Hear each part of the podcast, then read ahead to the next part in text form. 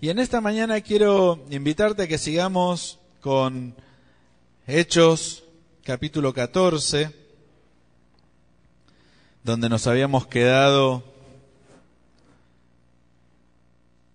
hace dos semanas, y habíamos visto la primera parte del capítulo, y habíamos visto cómo hay señales, hay milagros, hay prodigios, hay mucha gente que se convierte, incluso en Listra es donde sucede esto que Pablo ve a alguien que tiene fe para ser sanado, ¿no? Y, entonces Pablo lo, le da la orden de sanidad y entonces la gente como ve la sanidad se cree que ellos son dioses que están encarnados, que están visitándolos y les quieren hacer al, eh, sacrificios. Y ahí habíamos dejado la historia y vamos a ver cómo las cosas pueden cambiar rápidamente. Hechos 14, desde el 19 dice, en ese momento llegaron de Antioquía y de Iconio unos judíos que persuadieron a la multitud para que apedreara a Pablo. Después de eso lo arrastraron y lo llevaron fuera de la ciudad, pues creían que estaba muerto. Pero los discípulos lo protegieron, y Pablo se levantó y entró en la ciudad, y el día siguiente salió con Bernabé para Derbe.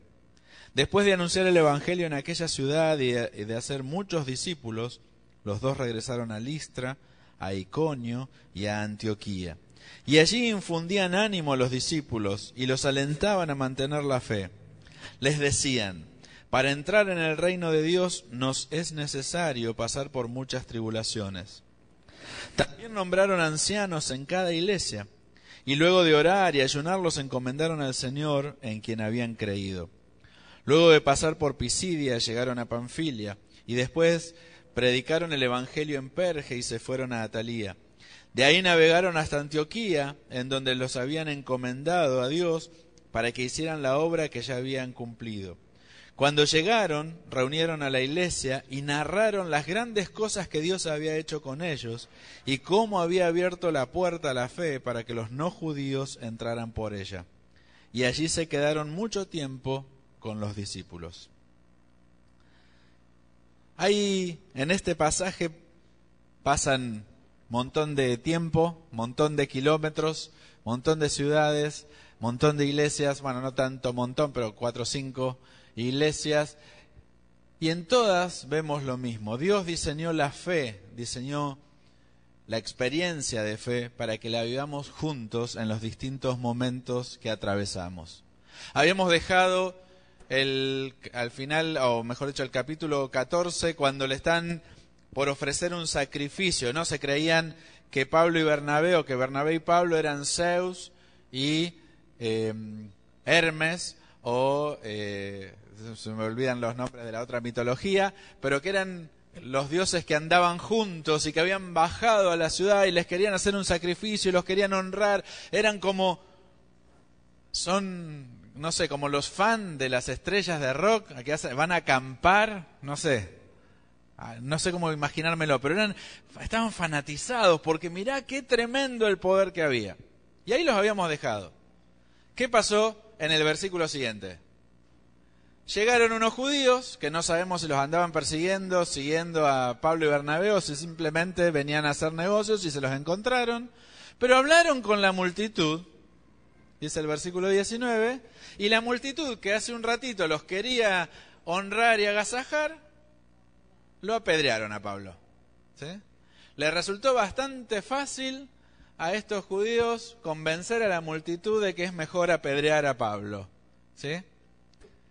¿No le, le, costó más a Pablo y Bernabé que no les hagan sacrificio? Dice el versículo 18 que les costó convencerlos de que no hagan el sacrificio. Pero a, la, a, a esta gente mala le, le, fue re fácil, re fácil convencer a la multitud de apedrear a Pablo. Y ahí vemos la presencia de la iglesia, de la comunidad de fe. Dice el versículo 19 que llegaron estos judíos y entonces la multitud apedreó a Pablo, dice, lo arrastraron y lo llevaron fuera de la ciudad pues creían que estaba muerto. O sea que lo habían apedreado con ganas. Dice el versículo 20, pero ¿quiénes lo protegieron? Los discípulos, la iglesia. Pablo y Bernabé iban armando comunidades de fe. Y ahí en el medio del dolor, en el medio de la adversidad, en el medio de la dificultad están la iglesia, están los discípulos, está la comunidad de fe que acompaña ese momento tan complicado. Dice que los discípulos protegieron el cuerpo de Pablo. No sabemos si los discípulos también pensaban que Pablo estaba muerto. No sabemos si se habían dado cuenta, de que no estaba muerto, pero lo querían proteger precisamente para que no lo maten, aunque la gente lo sacó pensando que ya estaba, ¿no? No sabemos si querían hacer un culto de oración, no sabemos por qué, pero estaban ahí los discípulos protegiendo a Pablo. Estaban cuidando el cuerpo de Pablo en medio del dolor, en medio de la aflicción. Era una comunidad. Eran cercanos, tenían relación.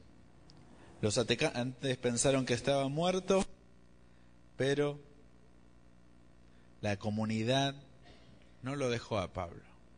Imagínate que bien podrían haber pensado, le dieron a Pablo, en la lista quien sigue. ¿Sí? ¿Se acuerdan que lo mismo le pasó a Jesús? Lo aclamaron cuando entró a Jerusalén y después la misma multitud gritó, crucifícalo. Y que decían, bueno, si se muere el líder se dispersan las ovejas, ¿no? Entonces, podrían haber huido. No se, no se fueron los, los discípulos de Jesús, no se fueron los discípulos de Jesús a través de Pablo y Bernabé. Pero podrían haberse ido, podrían haberse asustado, podrían haber este, tratado de, de, esconderse, pero se la jugaron por Pablo en ese momento de dolor.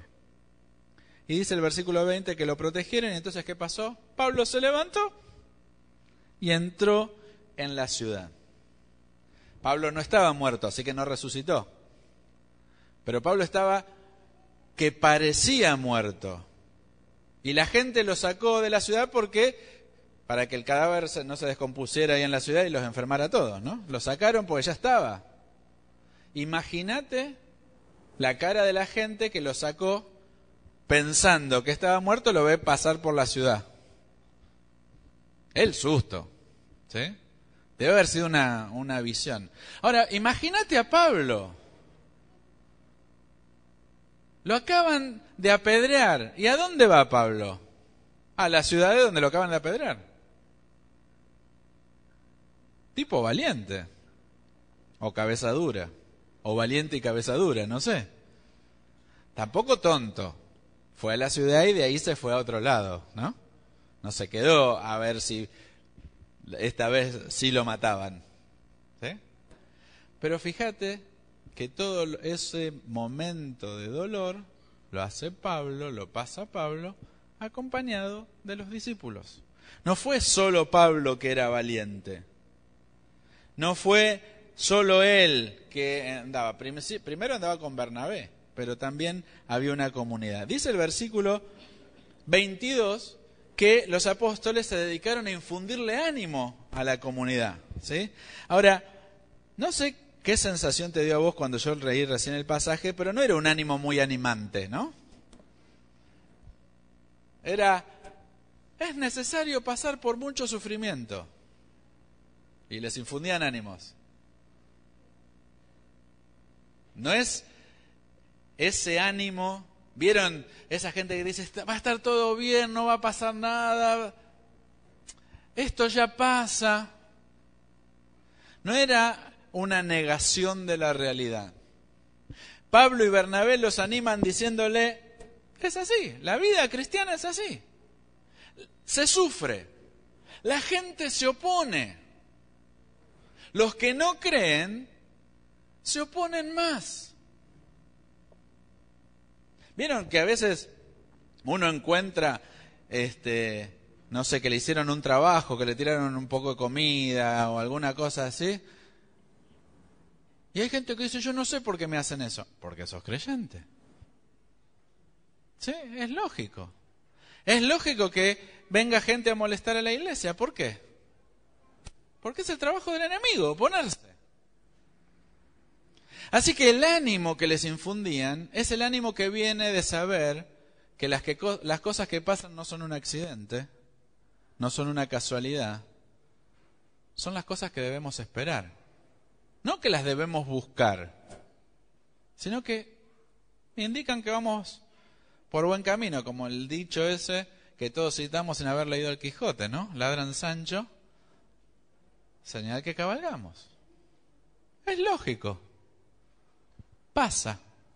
Y sabes, hay algo de ánimo, o te da ánimo saber que quizás esa cosa difícil que estás viviendo no es porque te equivocaste, sino porque estás haciendo las cosas bien. En ese sentido les dieron ánimo. Por supuesto, todos hubiéramos preferido que dijera, no te preocupes, Dios tiene la victoria, que la tiene. No te preocupes, Dios va a mandar ángeles en... que lo puede hacer. Todo eso puede pasar, y sí, la victoria la tiene Dios, pero el trago amargo hay que tomarlo. El dolor hay que pasarlo. El precio del sufrimiento hay que pagarlo. No hay de otra. Por eso, dice el versículo 22, infundían ánimo a los discípulos y los alentaban a mantener la fe.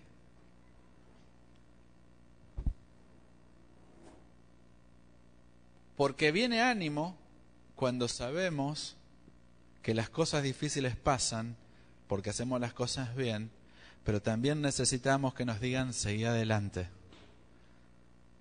No te decaigas. No dejes que el dolor te aplaste. No creas que Dios no actúa porque estás en un momento difícil. No creas que Dios se desinteresó. Mantén la fe, cree en sus promesas, cree en la victoria que no estás viendo pero sabes que vas a recibir. Cree. Y otra vez es algo que hacen con los discípulos, con la comunidad de fe. Solemos leer todo esto pensando en nosotros como individuos. Pero siempre vemos en este pasaje y en otros, pero en este que estamos leyendo, que es todo palabra para los discípulos, para la comunidad. Es palabra para la iglesia.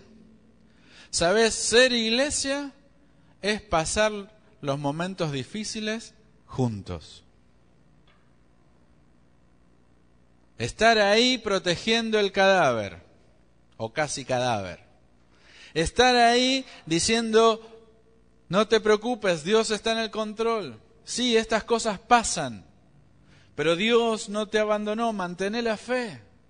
Seguí confiando, seguí adelante, no te rindas por el momento de dolor que estás pasando. Para eso necesitamos la iglesia. Para eso somos iglesia.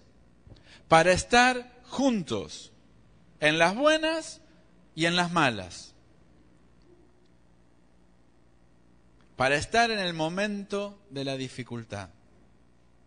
La segunda cosa que te quiero decir es que es pasarte en el pasaje lo que te dije ya. Dios nos diseñó para vivir la fe en comunidad, para vivirlas juntos. Fíjate que los apóstoles edificaban comunidades de fe, iglesias no solo evangelizaban, hacían discípulos. Es decir, les presentaban el plan de salvación y que tomaran una decisión, pero les enseñaban a cómo vivir la fe. Y lo hacían en grupos. construían comunidades. Dice el versículo 21 que después de anunciar el Evangelio en aquella ciudad y de hacer muchos discípulos, regresaron a Listra, Iconia eh, y Antioquía. Así que anunciaron el Evangelio y que hicieron muchos discípulos. Después dice el versículo 23 que nombraron ancianos en cada iglesia y luego de orar y ayunar los encomendaron al Señor en quien habían creído. Así que armaron la comunidad. Yo te hablo de que armaban comunidad, y decís, bueno, sí, hacían discípulos, pero pueden ser discípulos aislados. No, no, eran discípulos, un grupo. Y dice el versículo 23 que los organizaban en iglesias. Lo que nombraban eran un cuerpo de liderazgo, de ancianos. Un cuerpo que trabajaba en el servicio de la comunidad. Nosotros a veces tenemos tantas maneras de procesar que una persona llegue a ocupar un rol de liderazgo. No sé cuánto tiempo pasaron Pablo y Bernabé discipulando a esta gente, pero de esa misma gente levantaron líderes que organizaran la comunidad, que la llevaran adelante. ¿Sabes? Ser iglesia es compartir juntos la vida de fe de manera organizada. Es estar en interdependencia los unos con las otras, con los otros. Es aprender los unos de los otros. ¿Por qué pusieron ancianos? ¿Por qué pusieron liderazgo? Porque solos no podemos. Gente que estaba más crecida en aspectos de la fe acompañaba a otros que recién estaban empezando en caminos de la fe. Aquellos que estaban transformando su, conducta eran ayudados por las victorias de otros que ya habían pasado por esa batalla. Ninguno de nosotros venció todas las batallas, pero entre nosotros hay gente que ha peleado cosas diferentes y las ha vencido. Y ser comunidad es aprender los unos de los otros y crecer en fe los unos de los otros y los unos con los otros para desarrollarnos, para ser mejores creyentes, para bendecir a otros. ¿Sabes? La iglesia no es un accidente. La iglesia es el diseño de Dios para que tengamos buena calidad de vida mientras estamos de este lado de la eternidad.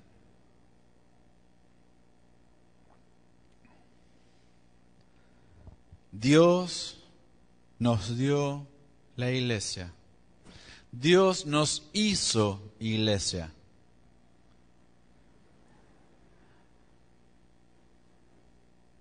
Dios puso personas que nos ayuden en el crecimiento. Pero como todo, depende de que nos dejemos ayudar, de que nos dejemos acompañar. Lo tercero que te quiero decir es que ser una comunidad de fe, además de vivir el dolor, es vivir las alegrías.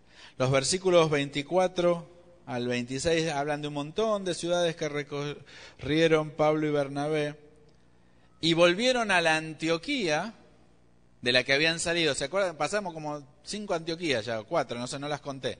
Pero varias Antioquías, Antioquía de Pisidia, Antioquía de Panfilia, Antioquía de no sé dónde más. ¿Sí? Y volvieron a la Antioquía de la que habían salido. Y dice, navegaron hasta Antioquía, dice el versículo 26, de donde los habían encomendado a Dios para que hicieran la obra que ya habían cumplido. Cuando llegaron, reunieron a la iglesia y narraron las grandes cosas que Dios había hecho con ellos y cómo había abierto la puerta de la fe para que los no judíos entraran por ellos. Así que también en la comunidad de fe, también en la iglesia estamos para celebrar juntos, para celebrar que el propósito para el cual Dios nos envió se cumplió. Qué alegría es cuando podemos ver que Dios apartó a alguien y llamó a alguien y, lo enviamos, hizo lo que tenía que hacer y salió todo bien. Qué alegría es cuando podemos ver lo que Dios hizo a través de la vida de las personas. Y Pablo y Bernabé volvieron a la iglesia a decirles, Dios hizo cosas extraordinarias. ¿Te acordás? Fue hace un par de capítulos, bueno, en el capítulo anterior, el capítulo 13, pero fue varios mensajes atrás, que estaban orando los líderes de la iglesia y el Espíritu Santo llamó a Pablo y Bernabé y dice que el Espíritu les dijo que los había apartado para una obra y no dice cuál es la obra.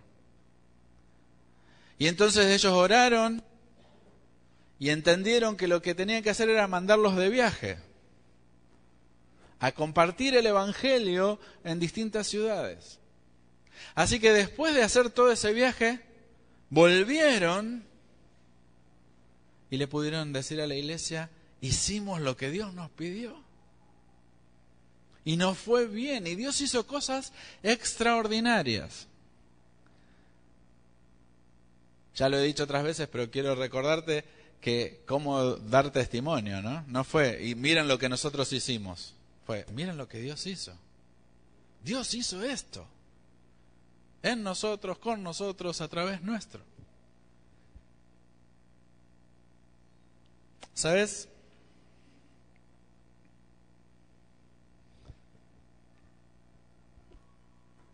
Hay algo más en esto de ser iglesia, que es el hecho de servimos como iglesia, a través, o como comunidad de fe, a través de las personas que hacen lo que Dios le pide. Cuando vos y yo hacemos lo que Dios nos pide, es la iglesia sirviendo. Si vos, Dios te pide algo, vamos como iglesia. Al principio de mi ministerio acá yo Siempre contaba cuando me invitaban a predicar o íbamos de viaje a algún lado, porque no soy yo, no es Vivi, es la iglesia. Entonces pedíamos que estén orando mientras íbamos a servir. Y lo hacíamos con algún hermano que salía también, hacíamos lo mismo. Y tuvimos que dejar de hacerlo. Nos lo pidieron los líderes. ¿Sabe por qué? Porque no sé si alguien se acordaba de orar. Pero varios decían, ah, ¿el pastor no está el domingo? No voy. De hecho, hay un par que no veo hoy, que no sé si, yo ayer publiqué una foto, tuvimos un encuentro con los líderes, con buena parte, casi todo el liderazgo de la iglesia, y se me ocurrió publicarla en Instagram. Y hoy hay un par que veo que estos vieron la foto y pensaron que yo no estaba. Yo espero que podamos en algún momento tener una vitalidad como iglesia que da lo mismo si yo estoy y yo no estoy, no estoy, porque sabemos que es Dios el que habla, el que dirige, y que podamos orar para que cuando nosotros viajamos o cuando cualquiera de ustedes está haciendo algo que Dios le pida, no sea esa persona sola contra los lobos, sino todos acompañándola. ¿Alguna vez oramos por Estela en su rol como directiva en una escuela. Y si alguien está en el frente de batalla con los lobos, es Estela. ¿sí?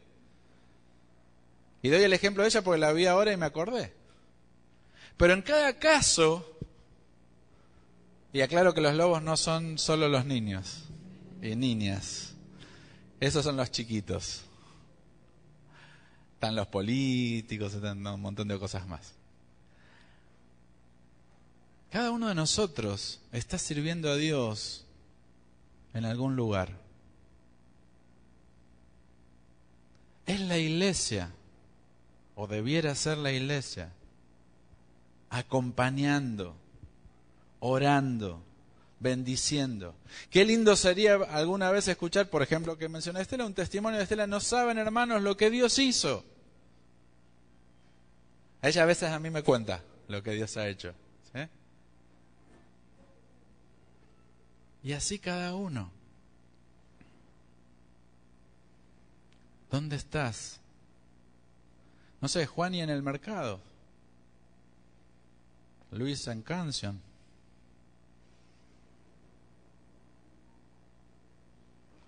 Y así todos, no voy a mencionar a todos. No, los próximos 45 minutos. Y fulano en tal lugar, y fulano en tal lugar. ¿Dónde estás? Si estás haciendo lo que Dios te pide, es la iglesia.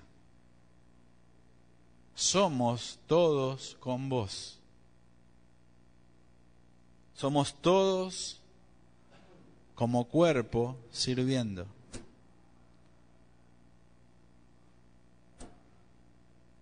Cuando haces una visita de un hermano, una hermana que no está viniendo, cuando te comunicas de alguna manera, cuando acompañás con una palabra, cuando te acordás de orar por alguien, somos nosotros, somos la iglesia, sirviendo, acompañando, bendiciendo.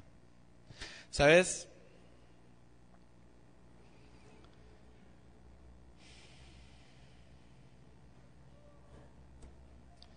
Yo en esta mañana quiero animarte, quiero desafiarte a que podamos vernos como lo que somos, una comunidad. Una comunidad de fe que está en las buenas, cuando hay que celebrar buenas noticias, y una comunidad de fe que se la juega también en las malas.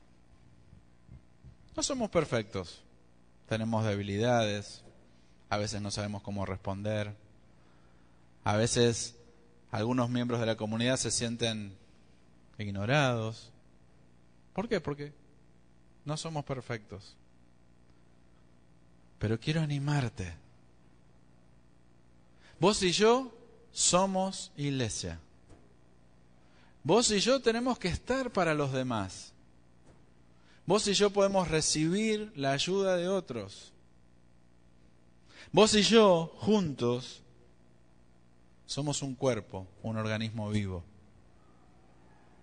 Vos y yo somos parte del reino de Dios para traer transformación a esta ciudad donde nos puso. A cada lugar donde trabajamos, a nuestros hogares con las luchas que hay. Vos y yo todos juntos. Yo quiero invitarte en esta mañana a que renueves tu compromiso de ser iglesia.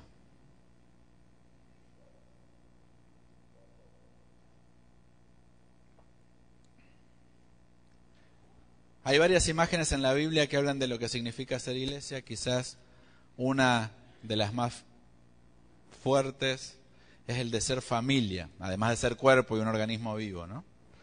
Pero como familia,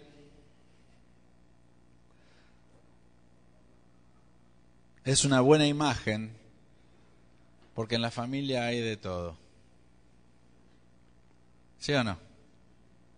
No sé en la tuya, pero en mi familia hay de todo. Y están la parte de la familia con la que me llevo mejor y esta es la parte de la familia que es familia. ¿Cuántos entienden de lo que estoy hablando? Entonces, pasa en todos lados, en la iglesia también. Ser familia no quiere decir que todos estamos, ser la familia de Dios, lo que quiere decir es que somos todos hermanos. ¿Sí? Y hay hermanos y hermanos hermanos con los que me llevo mejor, hermanos con los que no me llevo tan bien, hermanos que hacen las cosas bien, hermanos que te dan dolores de cabeza, hermanos que te estafan, hermanos que no maduran, hermanos que son una inspiración, que tienen un consejo, que son de ánimo. ¿Sabes? Somos familia somos iglesia, somos una comunidad. No uses las imperfecciones de tu hermano o de tu hermana como una excusa para decir yo me desafilio de la familia. Por supuesto, puede ser por muchas razones que a lo mejor en vez de estar en esta expresión de la familia de Dios, puedas estar en otra que estés mejor. No estoy diciendo eso. Lo que estoy diciendo es, la iglesia no es algo a lo que vamos, no es algo que tenemos, es algo que somos. En las buenas y en las malas, con los buenos y con los malos. Es lo que somos. Y en esta mañana yo quiero invitarte a que renovemos nuestro compromiso de ser iglesia. Saquémonos esas ideas del mundo de que la fe la vivimos solos. Es mi lucha. Yo solo puedo. O no estoy pudiendo más y prefiero solo que mal acompañado. Dios diseñó que seamos iglesia para que estemos juntos. Porque Él sabía, Él sabe de tus batallas y de mis batallas. Y sabe que solo no puedo. Y que bajaría los brazos. Y que tengo un montón de razones para ser cabeza dura y no querer cambiar en lo que Dios me dice que cambie. Y que tengo más razones para justificar mis faltas que para pagar el precio de querer que otro se meta en mi vida y de dejar que otro se meta en mi vida y de querer cambiar. Pero necesito ese hermano, esa hermana que me anima, que me confronta, que me pregunta, che, ¿cómo te está yendo con eso? Uh, ¿para qué me preguntó?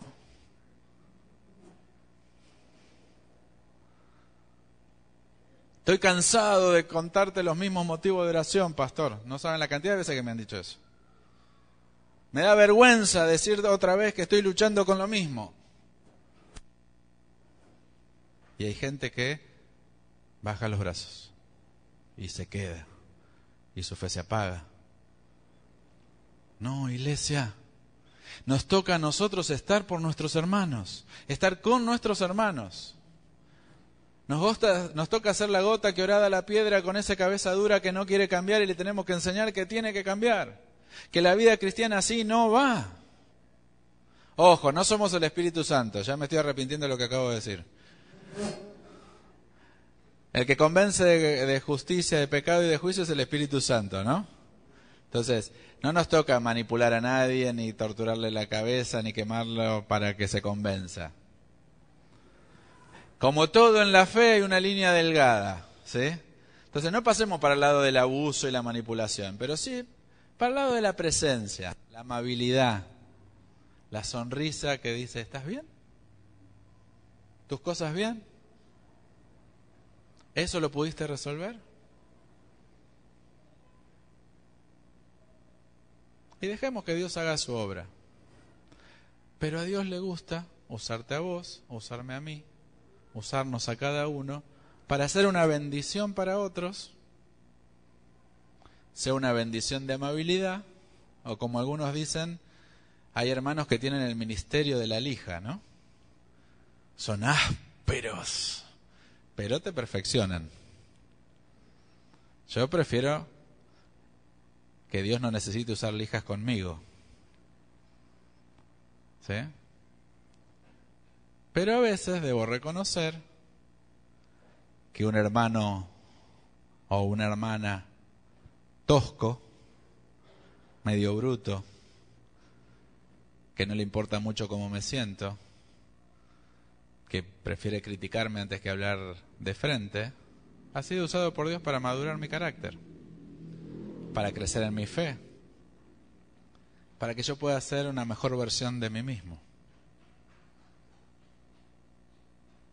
Yo los invito a un ministerio más amable, a ser familia de la mejor manera que podamos.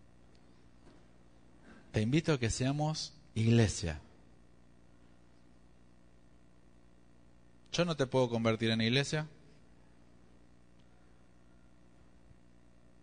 Pero si vos le dijiste que sí a Jesús, que ibas a ser su seguidor, su seguidora, vos ya sos iglesia. Así que lo que te quiero invitar es que sea acá o en otro lado, vos te decidas a vivir como iglesia, a vivir tu identidad de discípulo, de discípula, y estar como iglesia en las buenas y en las malas. Y dejar que los otros se te acerquen en las buenas y en las malas para estar con vos. Y juntos ser un organismo vivo, ser una familia. Te invito a orar, es tu decisión. Es tu decisión ser parte del proceso.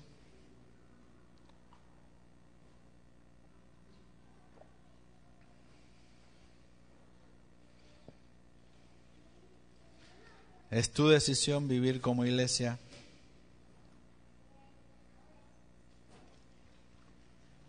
Es tu decisión dejar que te ayudemos. Es tu decisión dejar que Dios te use para bendecir a otros.